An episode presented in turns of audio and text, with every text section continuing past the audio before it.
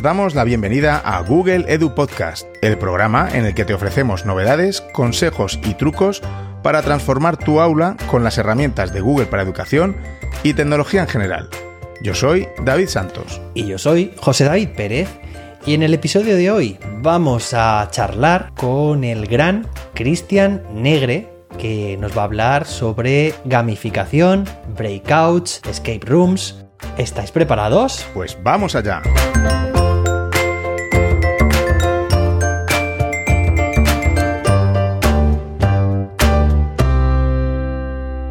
Bueno, José David, ¿qué tal estás? Yo estoy aquí emocionado porque siempre que tenemos un invitado, pues ya sabes, nos encanta, ¿verdad? ¿Qué tal estás, José David? Estoy muy bien, muy bien. Además, deseando que llegara este momento. Yo ya estaba esta mañana en, el cole diciendo, oye, qué bien, que, tenemos esta tarde ahí un momento juntos, los tres, eh, tranquilos, de, grabación. Vamos a poder tener ese, encuentro, reencuentro que ya tuvimos con, él. Bueno, ahora, ahora contaremos también. Y, bueno, pues, pues encantadísimo de poder compartir con él y que él también pueda compartir con nosotros este, este momento, porque tengo muchas cosas que quiero preguntarle. Sí, sí, sí. Y bueno, y estoy seguro que nos va a contar cosas súper interesantes como normalmente él hace. Seguro, Así que vamos a ello enseguida. Eh, pero bueno, antes también vamos a hablar un poquito de, de, nuestras últimas publicaciones, ¿no, José David? ¿Qué te parece? Sí, sí, claro que sí rápidamente porque Rápido. lo, importante es lo importante, que es Cristian, así que, pero vamos a ello. Pues nada, yo voy a hablar de píldoras de educación, ¿cómo no? y, y, bueno, en el último episodio eh, salí a un cole y en el que me contaron su proyecto educativo, estuve allí cual periodista y charlamos sobre su proyecto educativo porque me interesan los centros que están cambiando y transformando la educación pues eso, como centros, como, como grupo, ¿no? Y bueno, pues he empezado esa serie. Tengo más coles a los que voy a ir, no sé si física o virtualmente, pero ahí están preparados. Y nada, esta misma semana, José David, de que, en, la que publicamos este episodio, también va a salir Píldoras de Educación con una entrevista muy interesante a Juanjo Vergara. Así que bueno, no la podéis perder. No, no, no, no se la puede perder nadie. Y yo estaré ahí actualizando el feed de mi podcatcher para que en cuanto me salga pueda escucharlo el primero, David. Y bueno, pues por mi parte estamos, Rosa Liarte y yo. Bueno, también está Borja, Olaya, Balbino con nosotros presentando una serie de webinars de formación llamada Novedades de Google for Education, cada martes a las 7 de la tarde hora española peninsular. Os podéis apuntar, os dejamos el, bueno, en las notas del episodio el enlace, la URL para poder inscribiros. Y bueno, pues David, ya hemos hecho un par. Bueno, hemos disfrutado muchísimo en esos webinars, se han conectado muchísimos docentes bueno, pues que están deseando aprender, compartir. Los hemos disfrutado mucho y bueno, y por otra parte en mi canal de YouTube pues he hecho un resumen de las principales novedades también.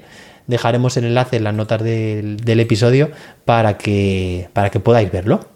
Qué bien, cuánto contenido del bueno. Y bueno, también tenemos ahí, José David, eh, nuestro episodio de Interceptados de este mes de noviembre. Uy, cierto. hablamos ahí de, pues, pues, de cuantas cosas, desde inversiones en bolsa hasta tú cómo despiertas a tus vecinos.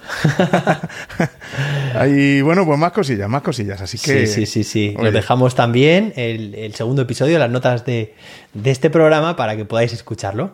Sí, oye, y que nos consta que Cristian, el invitado de hoy, nos escucha también ese podcast, ¿eh? Exacto.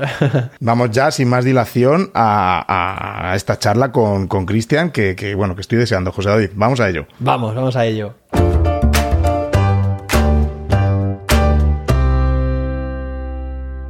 Bueno, pues en este episodio tenemos el grandísimo honor y placer de tener entre nosotros, David, a, uno de los grandes, grandes, grandes. Cristian Negre, referente total en, gamificación, en, escape rooms, en, breakout en prácticamente todo lo que puede hacer nuestra educación mucho más atractiva, ¿no, David? Sí, sí, sí, sí, claro que sí. Y bueno, y compañero nuestro de la Academia de Google Innovator eh, de 2018 en España, SP18.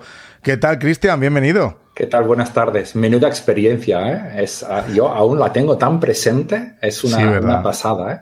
y los vínculos que hicimos en esos tres días tan intensos, tan intensos, ah, bueno, nos han permitido cosas como la que está pasando ahora, ¿no? Exacto. Mantengamos esta comunicación. A pesar de la distancia y del tiempo. Eso, es. Súper bonito. Me alegra, Cristian, que, compartas también este sentimiento, porque es que siempre lo decimos, cada vez que hemos traído de invitado a algún innovator, nos, nos quedamos sobre todo con eso, ¿no? Con esas, esos lazos emocionales que establecemos con, los demás, ¿no? Qué bonito es. Cada vez que os escucho entrevistando a alguien que estuvo ahí, eh, me, me, me eh, me sale todo otra vez. Claro, claro que sí. Y bueno, eh, Cristian, sabemos que has impartido clases en todas las etapas educativas. Mm, corrígeme si. Casi todas. En infantil no he trabajado oficialmente. Sí que he entrado a dar un, a echar una mano, pero, pero no, no, oficialmente. Pero sí, en prácticamente todas las etapas educativas. Y sabemos, sabemos más cosas de ti, ¿verdad, José David? Sabemos, sí, sabemos porque hemos estado investigando. No te habrás dado cuenta, pero hemos hecho de detectives privados y sabemos también que tienes orígenes internacionales. Correcto. Nací en Inglaterra, mi madre es inglesa, mi padre es catalán, pero mis abuelos, por parte de, mi madre, son polacos. O sea que yo soy un catalán polaco de los de verdad. Toma ya. Y bueno, no hace falta, no hace falta hacer mucha investigación para saber que eres un apasionado de la educación.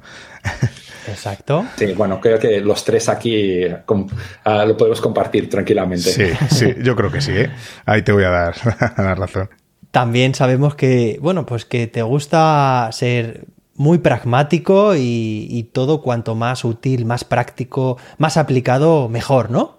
Sí, y creo que la edad mm, está haciendo que cada vez sea más radical en ese sentido. Incluso, incluso quizá en algunas veces me extralimite un poco porque si no le veo una función directa, uh, luego ya mm, lo descarto. Y quizá no debería hacerlo tan rápidamente. y también, Cristian, consideras el juego como algo fundamental, ¿no? En educación, aunque siempre dosificando y, bueno, pues sin agotar el recurso. Sí, claro, como siempre hay que uh, usar las cosas cuando sean necesarias.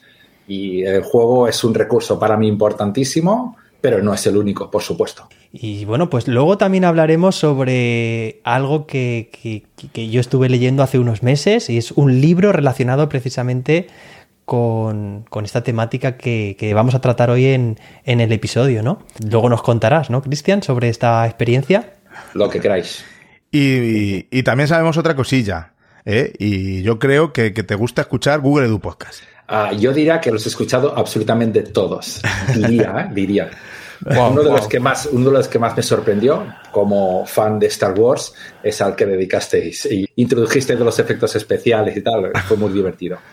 Qué bueno, de la primera temporada fue aquel. Pues Cristian, vamos por el episodio este contigo, el 49. Si has escuchado todos, vamos, te mereces aquí el premio, premio a... La estatuilla Google Edu Podcast, que nos inventamos, nos inventamos ahora mismo, esa estatuilla. bueno, pues ah. Vamos, vamos a ver, Cristian, hemos dicho muchos aspectos así un poco como pinceladas sobre ti, pero cuéntanos tú cómo te defines exactamente. ¿Quién dirías que es Cristian Negre?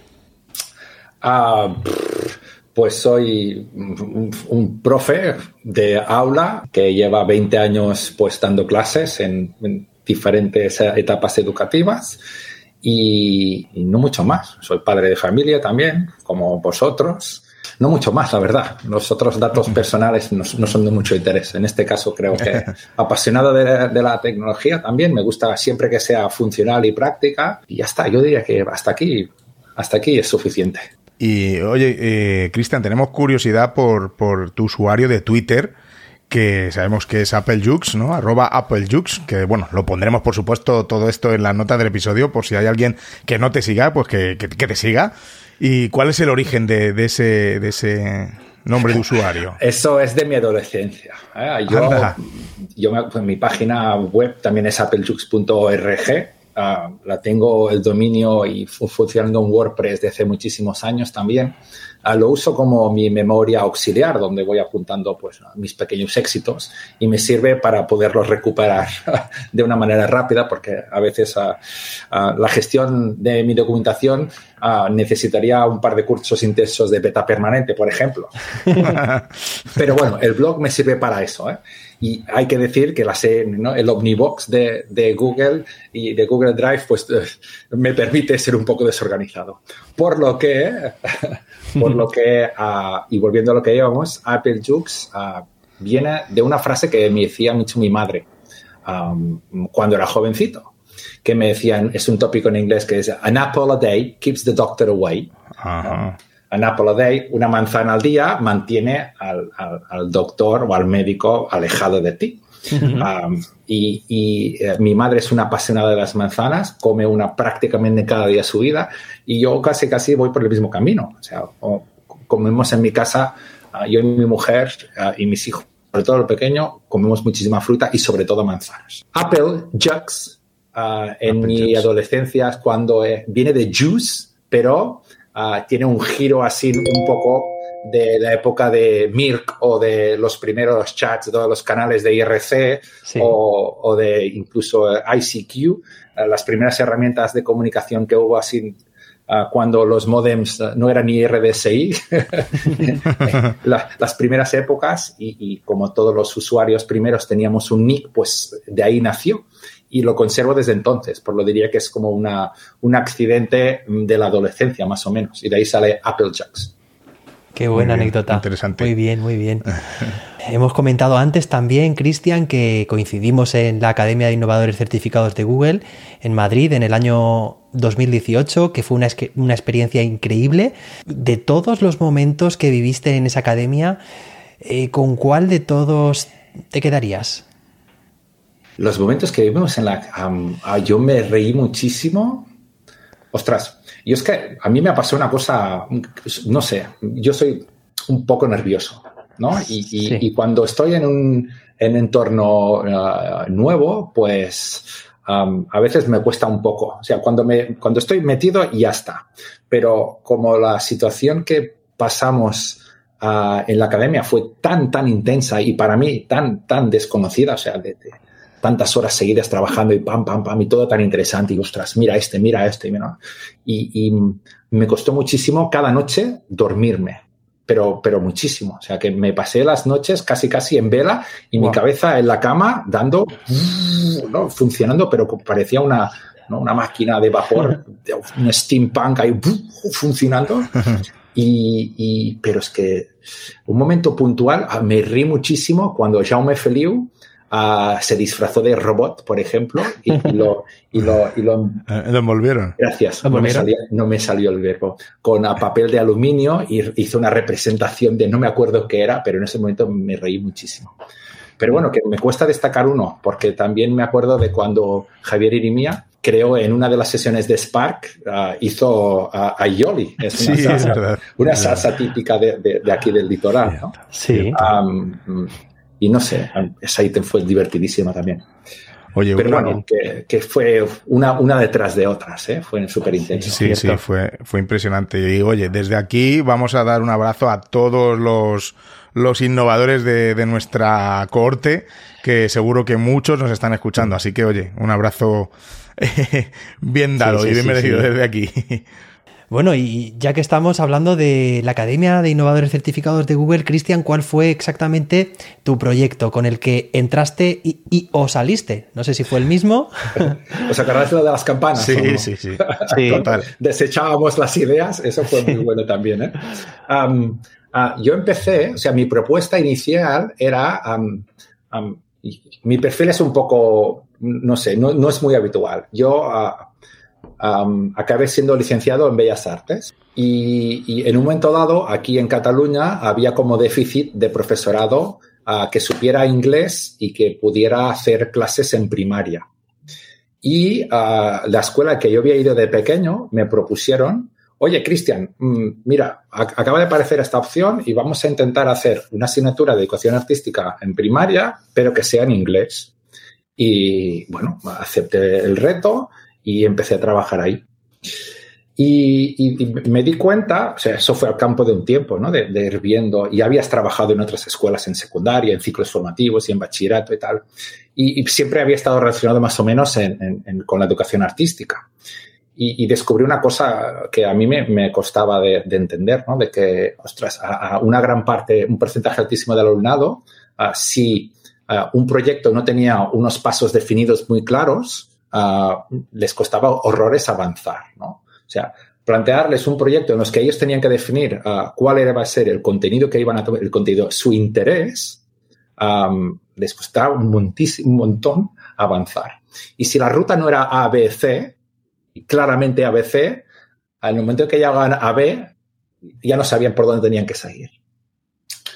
Y, todo esto lo relaciono bastante con la autonomía y el pensamiento. ¿eh? Entonces estaba en secundaria, ¿no? Eh, cuando descubrí, eh, este no, es un déficit, eh, pero una característica que me sorprendió muchísimo. Y cuando me plantearon esta opción de entrar a, primaria, dije, hombre, pues quizás sea esta una, la ocasión para ver qué está pasando en primaria, intentar introducir proyectos que realmente sean creativos. Porque lo que yo creo que pasa en primaria y por lo que he visto al pasar años y ver, tener la oportunidad de ver diferentes escuelas, es que eh, en la mayoría de los casos, a los profesores de primaria, pues las horas, a los docentes de primaria, los y las docentes de primaria, claro, la hora de que de plástica es un poco la asignatura María, en donde pues se les da un trabajo a, los chavales que muchos de ellos ah, disfrutan ah, porque no es tan rígido como las otras y los docentes por sencillamente porque su formación no es esa y porque le van a dar prioridad a las materias instrumentales, van a dedicar pues a corregir o corregir o e, evaluar los proyectos de matemáticas o las competencias básicas o lo que sea.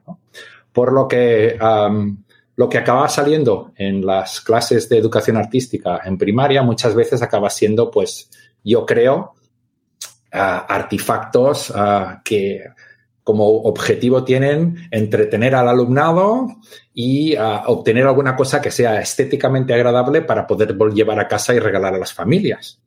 Y para mí, para mí, eso es una, una pérdida de una oportunidad porque justamente eh, en el campo de la educación artística es una oportunidad de oro para poder fomentar ah, esta ah, creatividad y el pensamiento crítico, sobre todo en la sociedad en la que estamos, ¿no? En donde no sabemos qué es verdad, no sabemos qué es mentira, ¿no? Y ah, necesitamos ah, que nuestros alumnas y nuestros alumnos aprendan a cuestionarse qué es verdad y qué es mentira.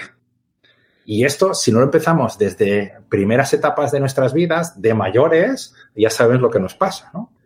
Presidentes absurdos ganan elecciones en países monstruosos y, cosas de este Totalmente. Sí, sí, sí. mi idea era esa, era poder ah, intentar, ah, a partir de la experiencia que había desarrollado pues, y durante los últimos 10 años, intentar poder ah, diseñar pequeños proyectos que fueran sencillos de reproducir, pero que fueran un poco más allá de intentar ah, recrear obras artísticas de pintores europeos blancos, hombres de hace 100 años. Porque en la mayoría de las escuelas siempre se tratan ese tipo de pintores, como si no hubiera ah, arte contemporáneo o no hubiera mujeres o no hubiera algo más allá de lo que está pasando en Europa. y eso fue el punto de partida. Y, lo que quería hacer era explorar cuál podría ser el mejor formato para hacer llegar esta información a los docentes y, intentar, a partir de ahí salió la posibilidad de intentar establecer una relación entre escuelas, artistas contemporáneos que pudieran pues encontrar un público en las escuelas en la que poder participar. No sé, esto yo voy a pensar en un tipo de una red, no sé bien cómo iba a funcionar. Y, al final consultando, cuando hicimos ese, ejercicio en el que íbamos comentando con las otras personas, casi, casi que muchos de ellos me dijeron, oye, pero esto, un manual de aula, pues estaría bien, ¿no? En donde cubieran los materiales y que tú podrías coger, oye, mira, que tengo que hacer educación artística la semana que viene, tengo dos horas, no sé qué voy a hacer, y que tengas un manual ese que a partir de un material súper simple, pues yo pueda ejercer sin necesitar grandes, ¿no? Porque no todas las escuelas pues tienen una, aula para dedicar a, la educación artística. Y ahí me quedó ya la historia.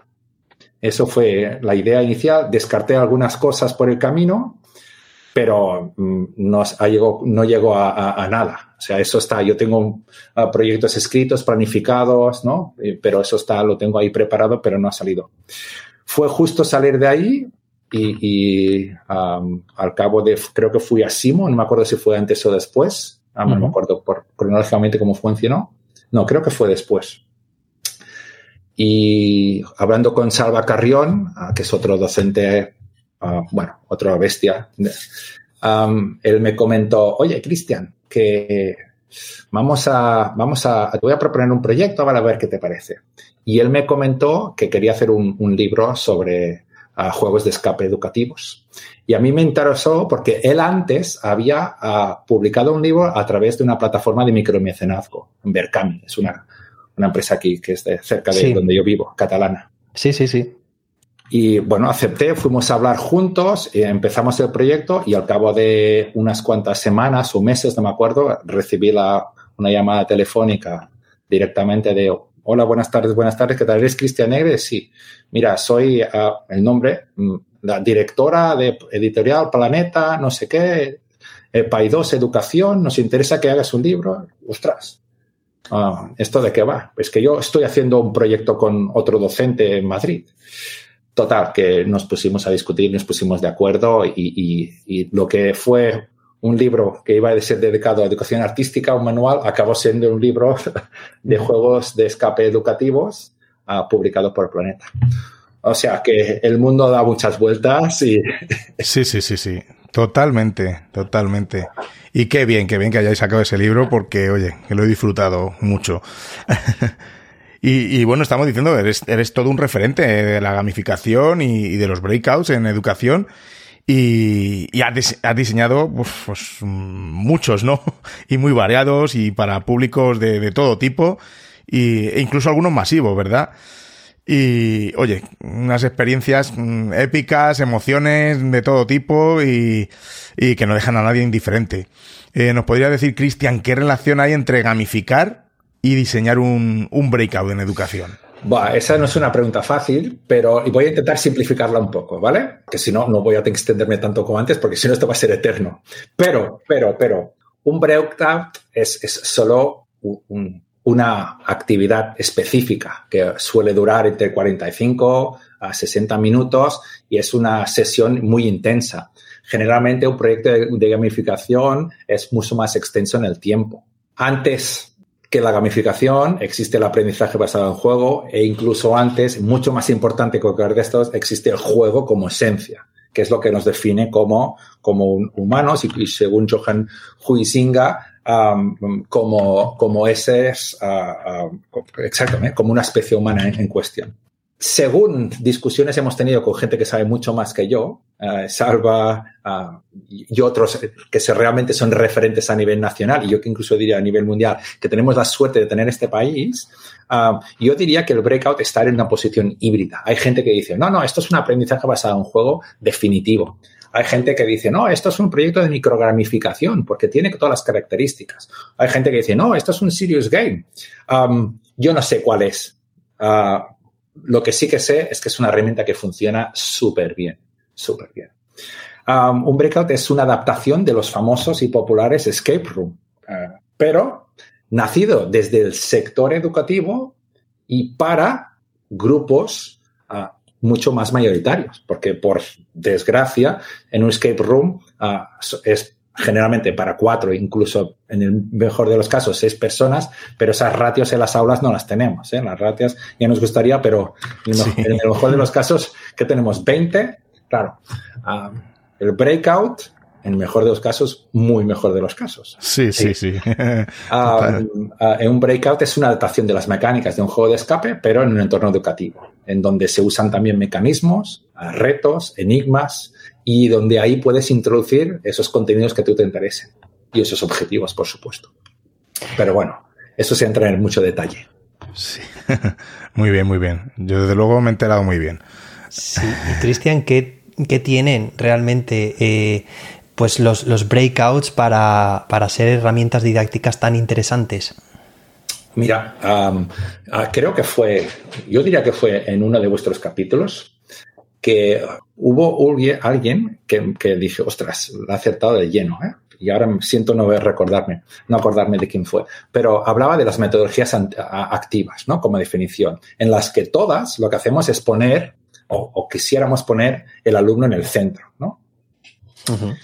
Y un breakout es una experiencia intensa en donde el alumno realmente o el grupo de alumnos toma total autonomía, toma total protagonismo porque son ellos en todo momento, una vez se introduce el juego se define la normativa específica, ellos van a tener que tomar todas sus decisiones en un tiempo determinado para conseguir su éxito. A mí lo que más me gusta después de hacer un juego es ah, cuando es la primera vez con alumnado o en formación con, docentes, es una vez han vivido la experiencia hacer las preguntas de reflexión post juego.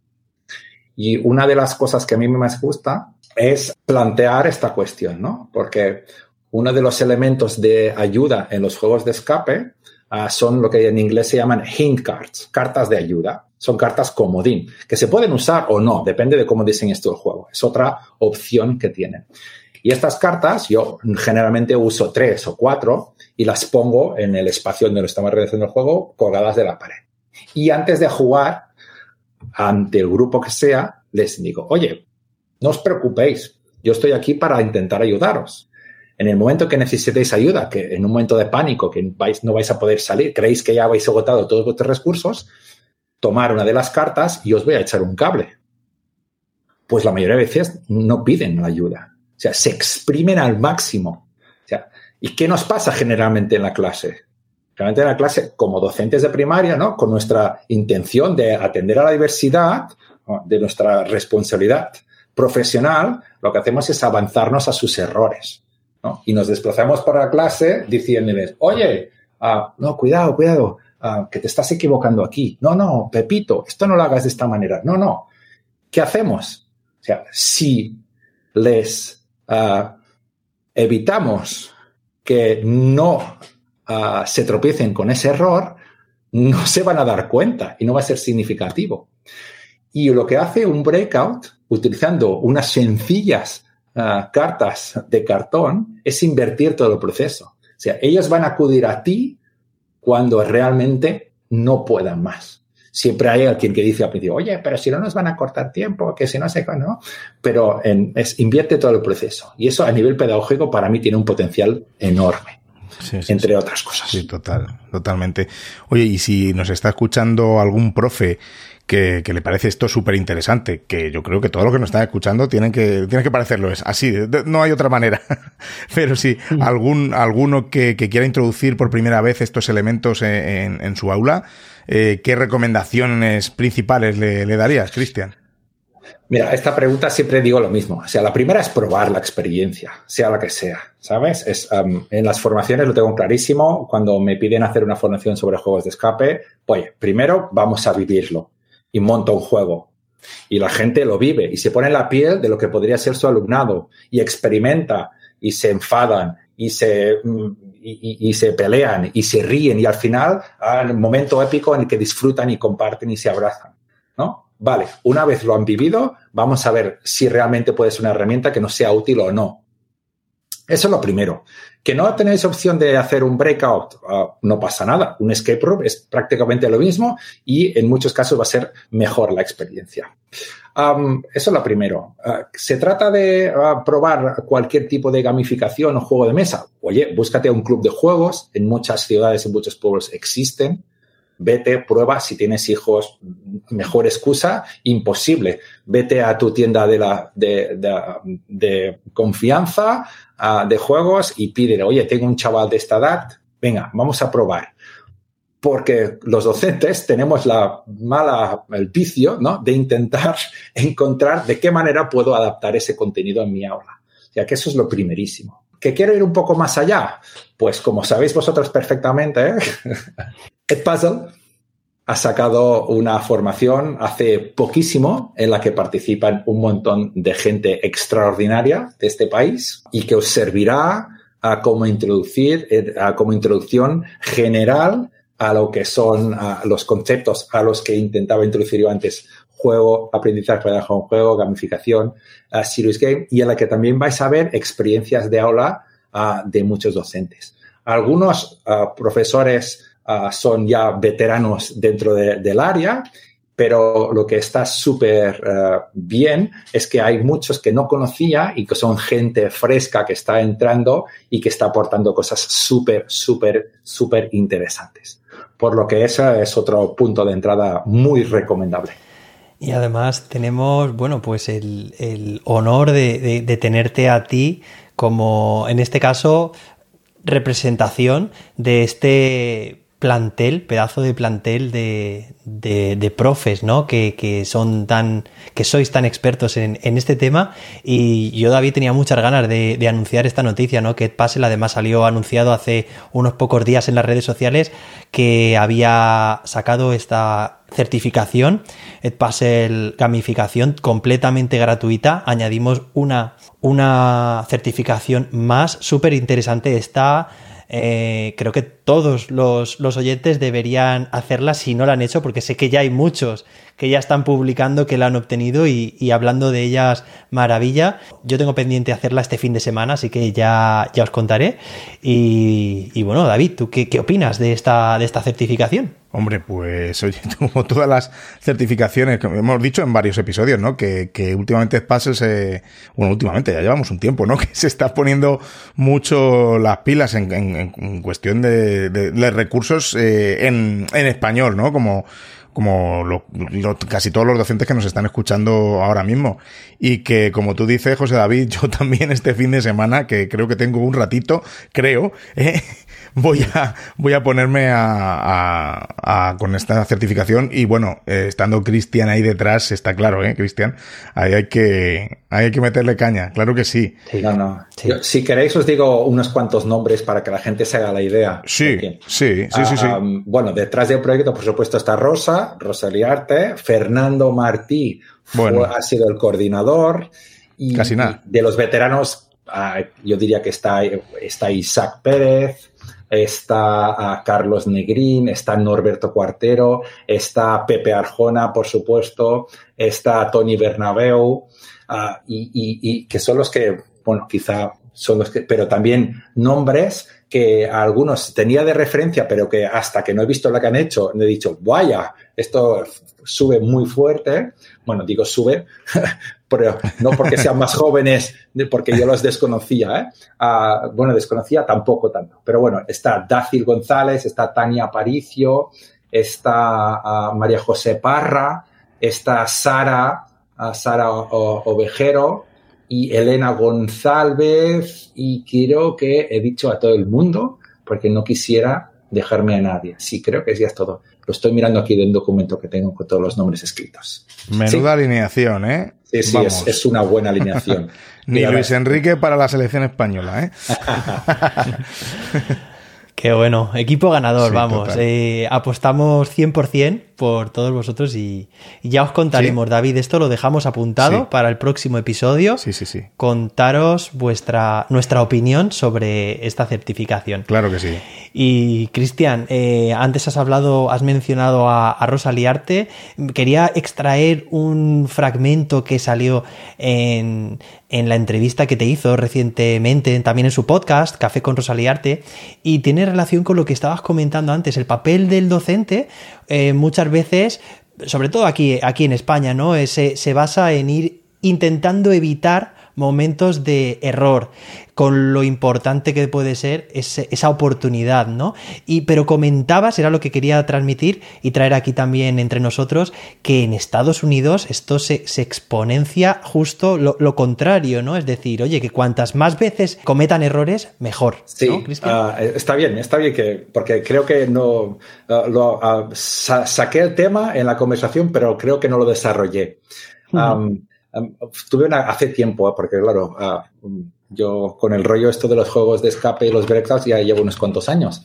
Pero ah, María, esta conversación fue con María Galanis, que es una chica, una docente que vive en, en Chicago y, y, ella, ah, que justamente nació el mismo día y el mismo año que yo, cosa que lo descubrí hace muy poco.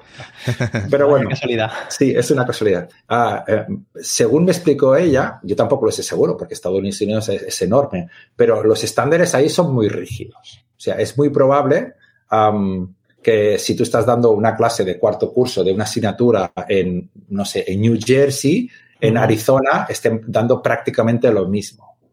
Por eso, ah, eh, la plataforma breakout.edu, que es la plataforma madre, el proyecto ah, original, ah, tiene un montón de juegos disponibles a los que tú puedes pues, suscribirte y, usarlos. Y claro, mi recomendación siempre había sido, oye, oh, Cristian, en las formaciones te pido, oye, ¿y cuántos breakouts haces tú al año? depende de cómo los planteas, pero yo siempre digo que un máximo de tres, dos, tres al año. No es una actividad que, primero, requiere mucho esfuerzo y segundo, ah, yo creo que vale la pena ah, guardar su momento épico y colocarlo justo en un momento que sea importante del curso para hacerlo memorable, ¿eh? para convertirlo en una experiencia única. Y María me decía que no, que eso es una tontería, que, oye, pero claro, yo creo, hablando con María, yo creo, María, que es importante que, que, ostras, si haces esto, que tu alumno pues tenga éxito, ¿no? Y que se lleve una buena sensación, porque si ellos se llevan una buena sensación de la experiencia, te la vas a llevar tú. ¿no? Y luego vas a tener ganas de seguir trabajando. Y él me decía que no, que eso es una tontería. ¿No? Que aquí, uh, si, si, si no consiguen eh, el éxito, pues van a tener una nueva oportunidad dentro de poco. Y ella dice que usaba, en, estoy hablando hace tres o cuatro años, ahora no sé cómo funcionará, pero ella decía que no, no, que ahí, ah, si, los, si no los son capaces de resolverlo, pues ya lo resolverá la semana que viene, que sin ni frustración ni nada, ¿no? Y a mí me sorprendía muchísimo por, ¿no? Eh, a nivel cultural, ¿no? Eso define mucho el espíritu empresarial y competitivo y de emprendedor eh, que tenemos de la imagen del norteamericano y de lo conservador, quizá, del europeo, ¿no? Qué Por ahí venía el tema. bueno. Oye, Cristian, hablabas antes de unas, de, de, las tarjetas estas, las hint cards que, que les pones a, tus alumnos y con, pues eso, es algo analógico, ¿no? Y que por supuesto yo creo que podemos hacer cosas eh, más eh, también analógicas. Pero bueno, estamos en Google Edu Podcast y, y, bueno, quisiéramos que nos comentaras qué herramientas de, de, de Google en específico mm, nos pueden servir para gamificar o crear breakouts. Mira, desde, desde la primera, o sea, la primera vez que vi un breakout fue en el 2015, creo, que fue cuando James Sanders y Mark Hammond se estaban iniciando el proyecto y no sé cómo, supongo que a partir de, de los procesos que sigo de Estados Unidos, pues fui a parar a un site que era, pero súper del clásico, uh, sí. por supuesto, que era súper simple, o sea, que estaba, incluso tenía faltas de ortografía y había un vídeo en el que eh, James ya estaba uh, grabándose a sí mismo y colgándolo en el site en el que estaba explicando cómo había desarrollado, uh, cómo había implementado en una clase uh, un breakout.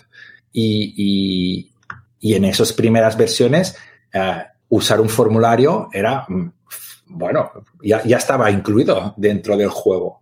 Porque un formulario, o sea, tú puedes estar haciendo el juego presencialmente, que para mí es cuando tiene más valor, porque como docente te, da una oportunidad, o sea, te convierte en espectador privilegiado de eh, tu grupo, en el que ves y en que aflorecen a las características de cada uno de ellos. ¿Quién va a liderar? ¿Quién va a tomar una, una ¿no? ¿Quién define las estrategias? ¿A quién toma una postura uh, más a la expectativa y analiza qué es lo que está pasando? ¿Quiénes son los que comunican entre, no, o sea, te da una oportunidad de oro. Y eso sí es uh, telemáticamente, como pasó durante el confinamiento, ¿no? Y uh, eso es diferente. Se popularizó mucho ¿eh? a través de herramientas como Genially y tal, pero, pero no, no, no es lo mismo.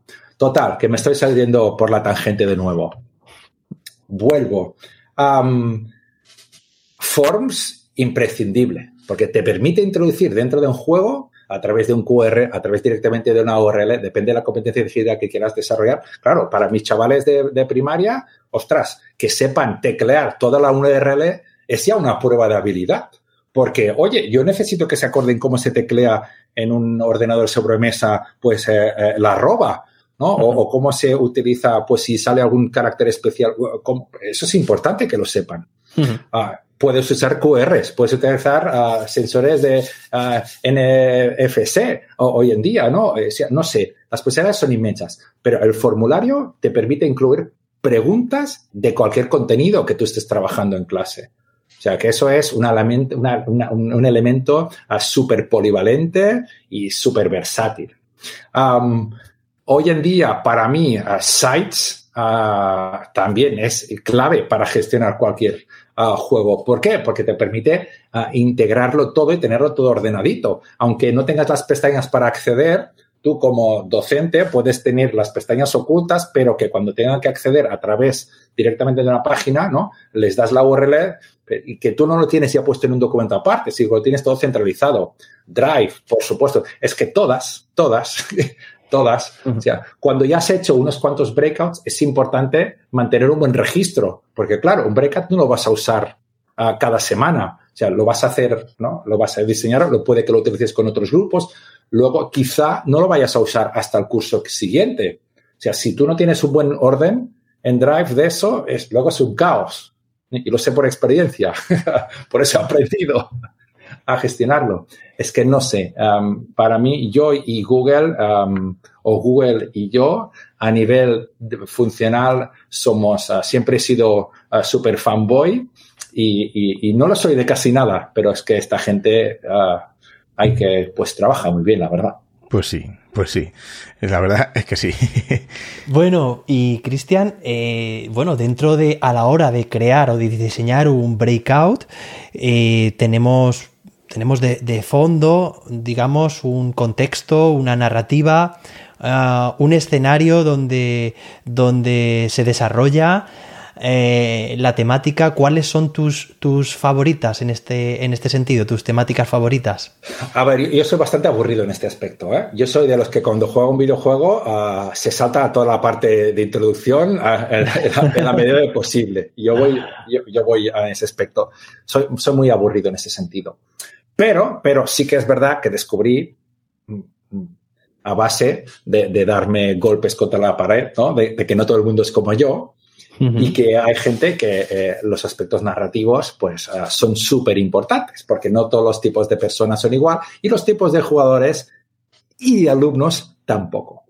Por lo que aprendí que, oye, Cristian, esto no puede ser tan abstracto. vamos, a, vamos a tener que ponerle alguna cosa para que la gente entre. Y um, es verdad que hay muchísima gente que lo que hace es uh, buscar los intereses del alumnado, cosa que me parece absolutamente ideal. Oye, si tú tienes a un grupo de chavales que les gusta, me lo invento, la patrulla canina, que ya sé que está pasada de moda, pero eh, sigue existiendo, o uh, Peppa Pig, ¿ah? pues, oye, si tienen interés por esa temática, úsala, ¿no? Y introduce tus contenidos, tus objetivos didácticos o lo que tú quieras dentro de una historia en lo que los protagonistas sean aquellos. Y de esta manera ya te has contado, ya has conseguido captar su atención. Eso es ideal, en la etapa que quieras. Siempre explico una chorrada aquí, una anécdota de, Nacho Mate, que, bueno, es otro profesor que ahora está en Castellón, pero hubo un tiempo que estaba aquí más cerca de Barcelona. y, años, años, años atrás, él explicaba, y, lo explico yo porque lo, he dicho en público, ¿eh? no porque se preparó una gamificación para secundaria de ciencias sociales ah, basada en...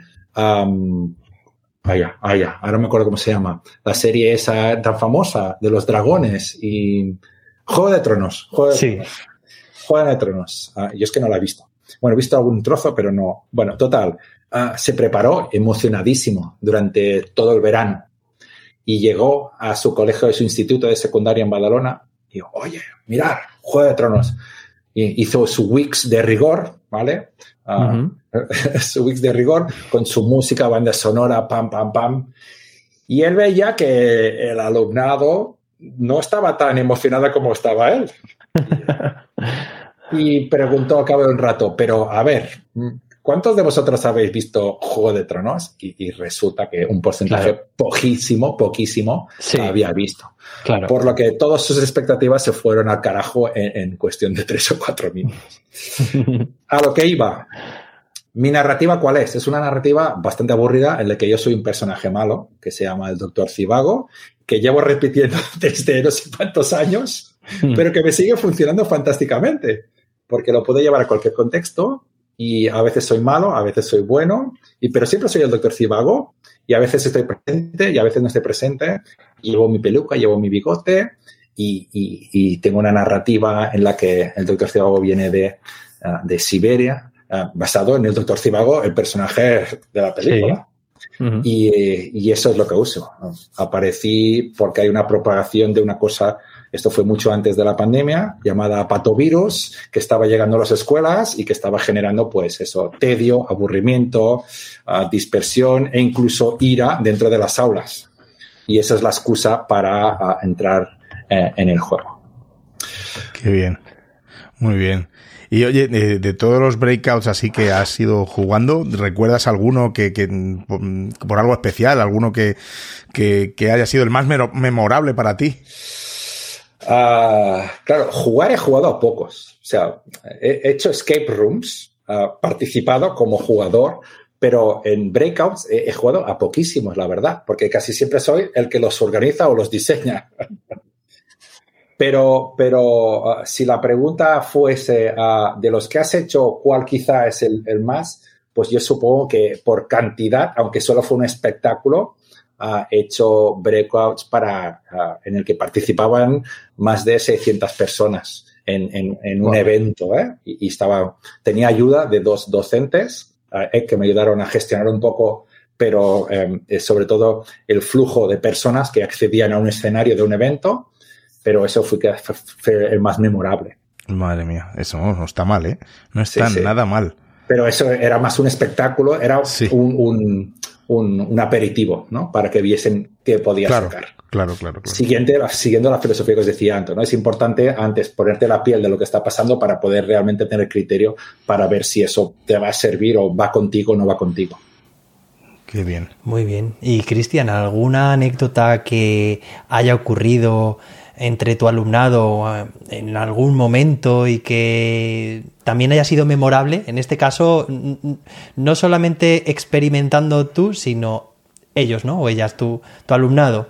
Mira, te voy a contar, mm, te voy a contar dos. Una estaba en Gerona, con un, un, grupo de docentes que tenían una, que trabajaban con alumnos con altas capacidades y, estaba haciendo la formación para estos, uh, este grupo de docentes, pero um, se ve que tenían programada unos eventos con su alumnado y me pidieron por favor a ver si podría ir yo y hacer un juego para este grupo de chavales. Y, y fui y hice un juego pues como los que acostumbro a hacer y cuando hago mi, mi, presentación y claro, los chavales ahí, ¿no? Pues todos, ostras, ¿esto qué es? ¿Esto de qué va? ¿Y este tío quién es? Un tío con bigote ahí. ¿Esto de qué va? Y, y, a la que acabo mi presentación, ¿no? Y digo, venga, vamos a empezar a jugar, tenéis 45 minutos y, y, vamos allá. Vosotros tomáis las decisiones, vosotros sois los protagonistas, todo depende de vosotros. Ah, uno de los chavales se levanta, pam, pam, pam, pam, se va para la caja, una caja sobre mesa con diferentes tipos de candados, ¿eh? Ah, bien de dirección, de tres cifras, de cuatro cifras, bueno, eh, todo, todo abanico posible. Y uno de ellos coge y se sienta ahí y lo veo que y empieza a mover todos los números. Y, y, yo voy para allá y digo, y justamente me acerco, que no era la primera vez que lo veía, ¿no? Siempre hay alguien que dice, oye, pues yo voy a intentar hackear el sistema. Por supuesto. No es hackear el sistema, es jugar, buscar todas las posibilidades que te ofrece el juego. Y el chaval lo hizo, yo me imagino, bueno, con un candado de tres, sí. yo creo que es visible. Ah, visible, digo, ah, es posible. Posible.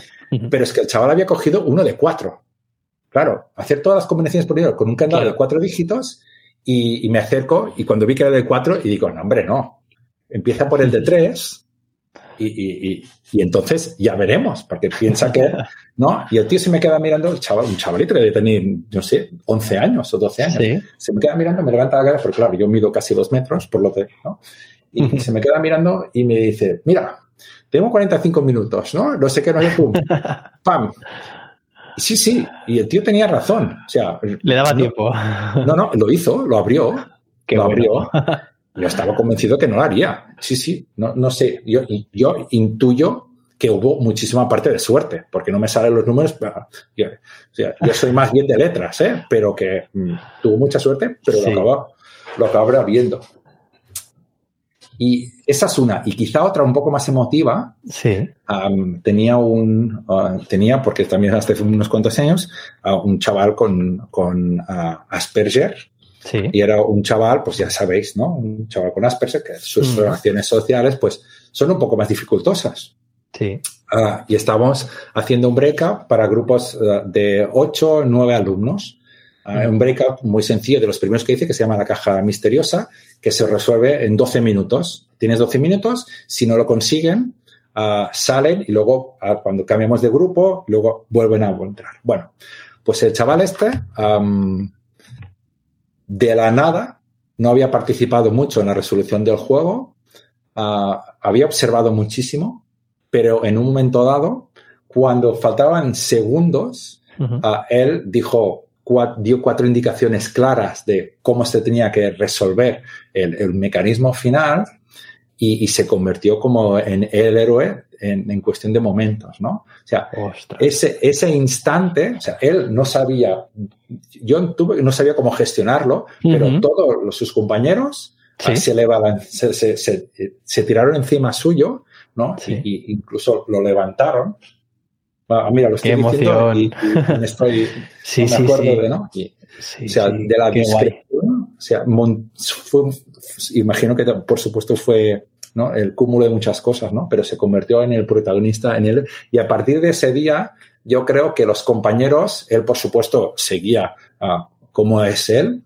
pero sus compañeros, ostras, um, se lo empezaron a mirar diferente, ¿no? Porque tenía, tenía una cosa que los otros aún no sabían que tenía. Y fue capaz de demostrarlo, de, construir esta situación en la que él ah, pudo aflorar sus capacidades. Me encanta, me encanta, me encanta esa anécdota. Oye, que, que difícilmente podrían aflorar esas, esas emociones, ¿no? Y, eh, en, otro tipo de, no sé, metodología docente. Pero bueno, ahí lo vamos a dejar para quien. No, no, supongo que se puede pasar en otras, pero yo la anécdota ahí me pasó en ese momento y, y de esa me acuerdo.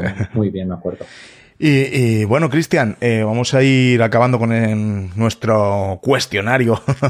y nos eh, decías antes que tu proyecto de innovación de Google, en lo que se convirtió, te he dicho yo que, que, menos mal, que gracias a que se convirtió eh, a, a, ese gran libro, ¿no? Que al final ha salido, que es un libro, vamos, una obra de referencia llamado Desafío en el aula.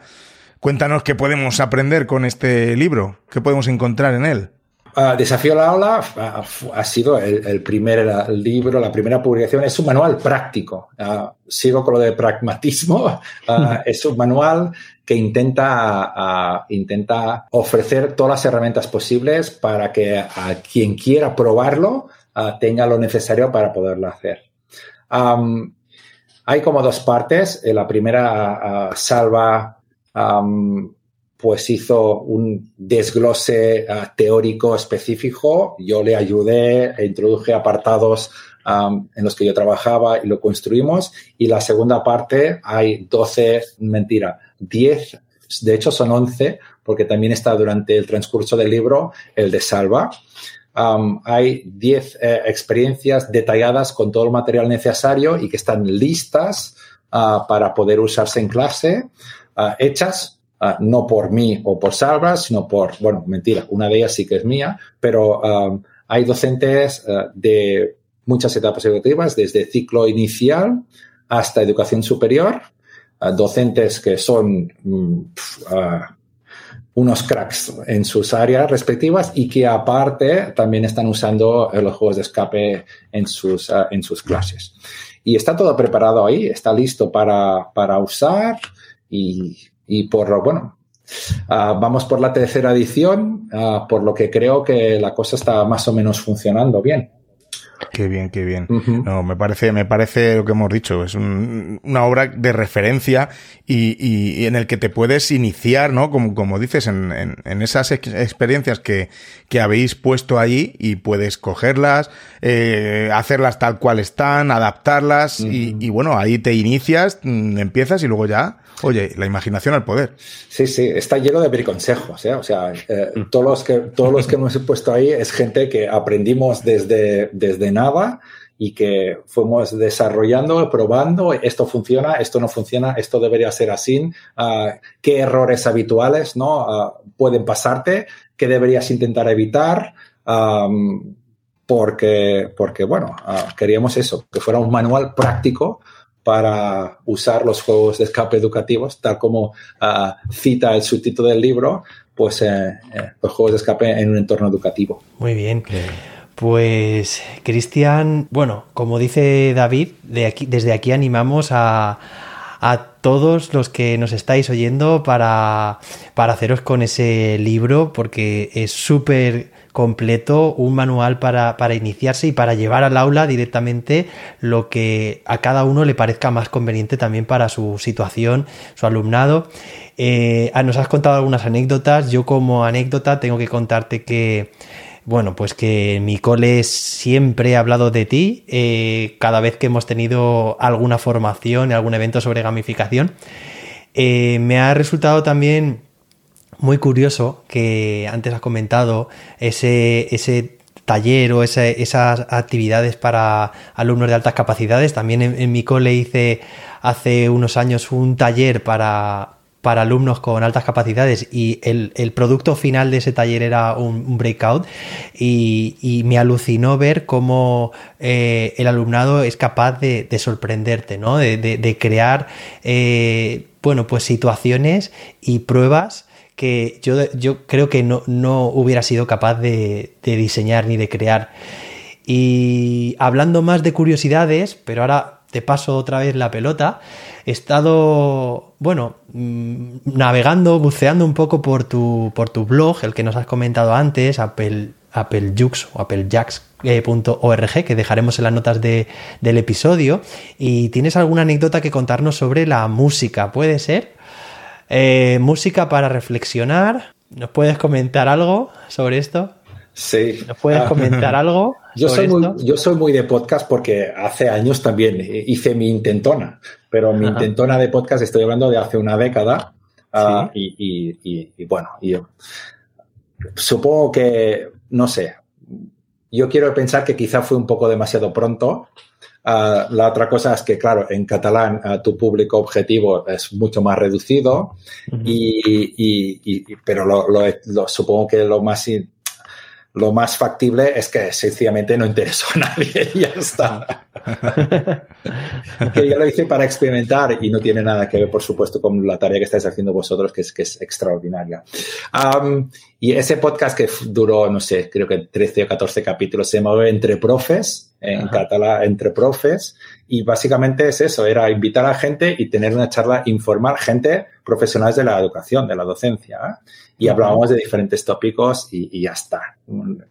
Quería, o sea, me establecí que fuera más o menos de media horita porque fuera una cosa ligera y intentaba que no tuviera lo mínimo de edición porque eso me cansaba horrores y tenía una, intro al principio y una intro al final y lo publicaba en el blog, lo tenía con, eh, ¿dónde lo sacaba? No, utilizaba una extensión de, WordPress que ahora la han cambiado, creo que era Potomatic o, bueno, ni, me acuerdo la verdad. Bueno, que eso quedó abandonado, una de las muchas cosas que he dejado abandonadas durante el camino. Sigo guardada en la memoria auxiliar, que es el blog, y, pero siempre durante unos años de mi vida, pues yo me dediqué también a, hacer de, DJ, a poner música en, eventos varios y, y, lo sigo haciendo como hobby. Y la última cosa que estoy haciendo también es eso, se llama Música para Reflexionar y lo que hago es de muchos de los podcasts que me interesa, pues saco fragmentos de frases, ah, ¿no? de opiniones que encuentro que son súper fundamentales. Eso me permite ponerme en contacto con gente súper interesante, porque he, hablado con filósofos. Ahora dentro de poco estoy trabajando en uno que es, va a salir Francesc Torralba, que es un señor aquí en Cataluña, un filósofo de, bueno, uno de los principales. y, lo mezclo con la música que a mí me gusta, que es un poco rara, ya lo sé, pero, es lo que me gusta a mí. Y, básicamente creo que lo escucho yo, pero a mí ya me va bien. Claro que sí. Súper interesante, qué interesante, de verdad. Qué buena idea. es, un, es, un, ejercicio de. Bueno, de hecho, creo que Rosa sale en alguno de ellos y Mamarín y, y, hay gente, pues hay algún científico. bueno, pues eso es música, música para reflexionar. Es música para reflexionar. Qué bien, qué curioso y además que tu, blog es que no tiene desperdicio. Vamos, ya tengo yo esta noche para, antes de ir a la cama, tengo ahí para aprender. Tienes lecturas pendientes que lo sé. también, también, es cierto. Bueno, pues yo creo que vamos a llegar a, la parte final ya de, nuestro ratito aquí contigo, Cristian, y vamos a, vamos a hacerte, como nos gusta, una sección de preguntas mm, express, más rápidas, ¿vale? Que, bueno, que... Vamos allá. vamos allá. La primera, la primera, como normalmente hacemos, es si tuvieras que quedarte con una sola de las herramientas de Google, ¿cuál sería? Va, tío, eso es muy difícil. La ¿eh? verdad que sí, ¿eh? ya, tío, no sé. yo creo que. Ah, ah, yo creo que. Supongo, supongo que el correo. O sea, el correo es fundamental para mí. O sea, y, ahora además que lo están integrando con todo, pues ya es, como el centro de centro neurálgico. Pero, pero, pero, decir Drive también sería fundamental. Es que todos. Sí, es que es así. Es así, es difícil. En cuanto a dispositivos, ¿qué te quedarías con un smartphone o con un ordenador? Ah, un ordenador.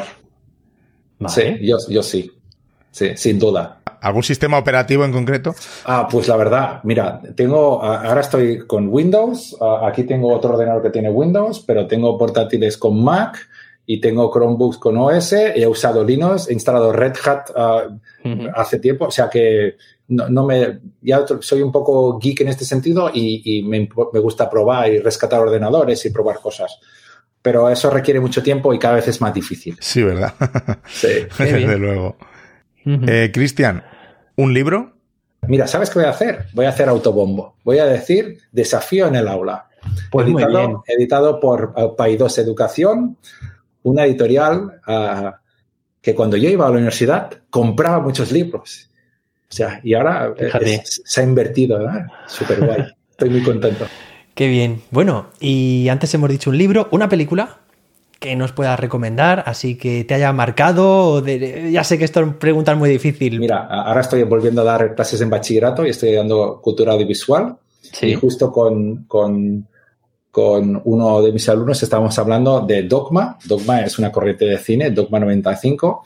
Y hay una película que yo recuerdo que la vi cuando estaba en la facultad y, me impactó muchísimo, ah, que es de Lars von Trier, que se llama Los Idiotas. No es una película para todos los públicos, ni mucho menos, pero mira, mm, hemos estado hablando hoy de ella y, creo que es una película a, tener en cuenta. Aunque, por supuesto, no es para todos los públicos. No. No. la apuntamos. ¿Y Cristian, eres de, series o no? Ah, sí, bastante. Venga, pues dinos alguna, recomiéndanos alguna. una que estoy recomendando mucho últimamente, una preciosísima, bueno, les voy a dar dos. Una preciosísima que es Anne with an E, Anne with an E, esa es súper super bonita, súper bonita. Y una que me gustó mucho a mí, que creo que es escocesa o británica, que se llama Afterlife, que también, uh, también oh, ostras, me gustó mucho. Me la apunto porque no he visto ni una y yo soy mucho de serie. Yo sé que José David no, pero yo, veo mucha serie. y bueno, Cristian, yo quería terminar eh, preguntándote sobre un juego que nos recomiendes o videojuego. ¿Un juego o videojuego? Sí. ¿Pero sois jugones o no sois jugones? Yo no soy muy jugón, no. Yo tampoco mucho. No, ah, para jugar con vuestros hijos. Juegos de mesa sí, me encantan. Ah, pero videojuegos, por ejemplo, no he sido yo mucho, no. Yo durante una época de vida era bastante jugador de videojuegos, pero últimamente juego más a, juegos de mesa. juegos de mesa para jugar. A ver, si no me equivoco, David tiene dos, niños. Ah, hay uno súper chulo, cooperativo, que quizá que se llama... mira, ahora ha salido hace, bueno, hace poco no. Ah, pero este quizá no te acuerdas. Uno que se llama ah, El Tesoro de San Borondón el Tesoro de San Borondón, publicado por Ayudar Jugando, que es una asociación aquí eh, en, en Barcelona, que se parece mucho a uno que se llama La Isla Prohibida. Quizás este te suene porque es muy popular, La Isla Prohibida. Son juegos cooperativos. Ah, yo recomiendo, a mí me gusta mucho más uh, El Tesoro de San Borondón, porque además es de una persona que conozco que es Emilio Labrador, que es otro referente nacional. Bueno, me suena. Otro, no. Él es un referente nacional eh, en mm. temas de gamificación. De hecho, él es doctor en gamificación, por lo que a nivel académico uh, tiene su certificado oficial. uh, y este es un juego suyo que es súper chulo.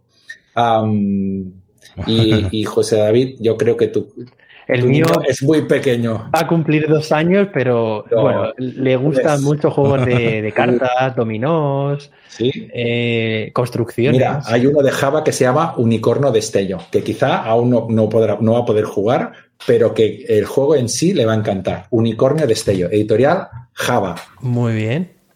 Estamos apuntándolo todo y buscando, a ver, los enlaces para dejarlos también en las notas del episodio. Toma ya. ¿Cuántas cosas estamos apuntando, eh, Cristian? Qué bien.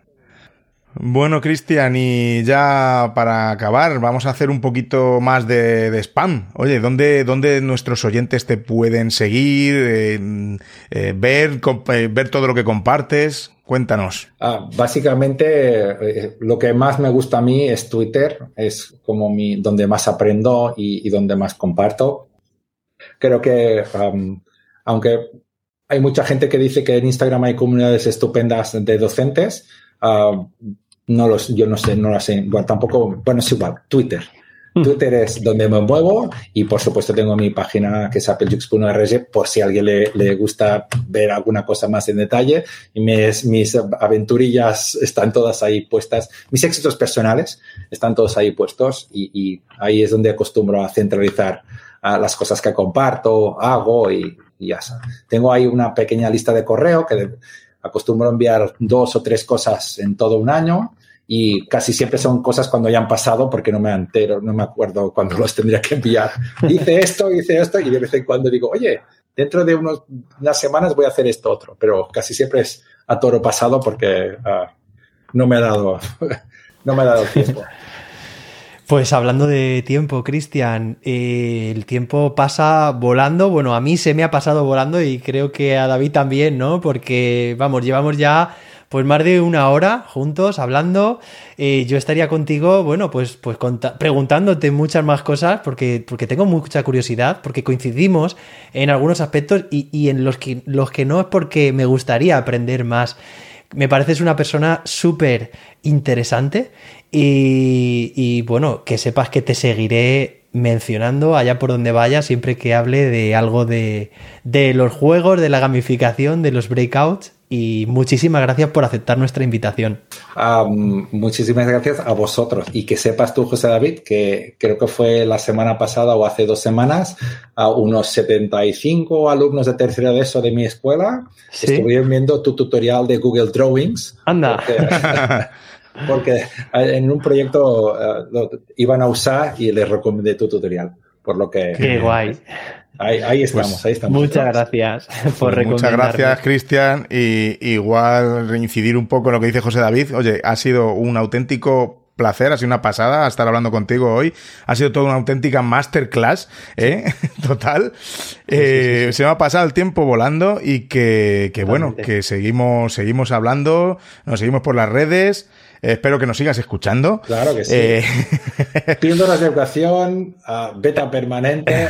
Ese, tú el otro día dudabas si lo ibas a controlar o no. Quizá, si tienes que tomar una lección, es el, es el que escucho menos habitualmente, pero ya he confesado antes que uh, mi caos es. Eh, debería escucharlo más a menudo. Y, y el podcast ese desde el principio. Yo creo que ese no me perdí ni uno.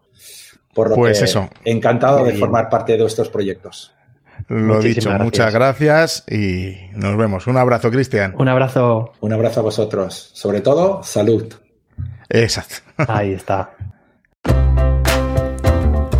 Bueno, pues David, eh, lo dicho, yo me habría quedado con, Cristian Negre a hablar mucho más porque, porque tengo mucha curiosidad y, sé que es una persona de, la que podemos aprender muchísimo. Una pena que hayamos acabado, pero me quedo con, con este buen sabor de boca de haber estado con él y sobre todo, David, que yo este episodio lo, me lo voy a escuchar, siempre lo hacemos, pero lo voy a escuchar unas cuantas veces seguro. Sí, sí, sí, totalmente. Yo, José David, lo hemos dicho antes, pero que se me ha pasado el tiempo, de verdad, cuando hemos dicho, bueno, vamos a ir acabando y he mirado el tiempo de grabación, digo, madre mía, yo se me ha pasado nada, ni que fueran 10 minutos, se me ha pasado enseguida. La verdad es que hemos estado súper a gusto. Muchas gracias, Cristian, de nuevo, porque vamos, pedazo de episodio. No por nosotros, por supuesto, por Cristian Negre. bueno, pues esperamos que os haya sido útil, que lo hayáis disfrutado tanto como nosotros y ya sabéis que podéis seguirnos en Twitter y en Instagram como arroba google-podcast y en nuestro blog googleedupodcast.com.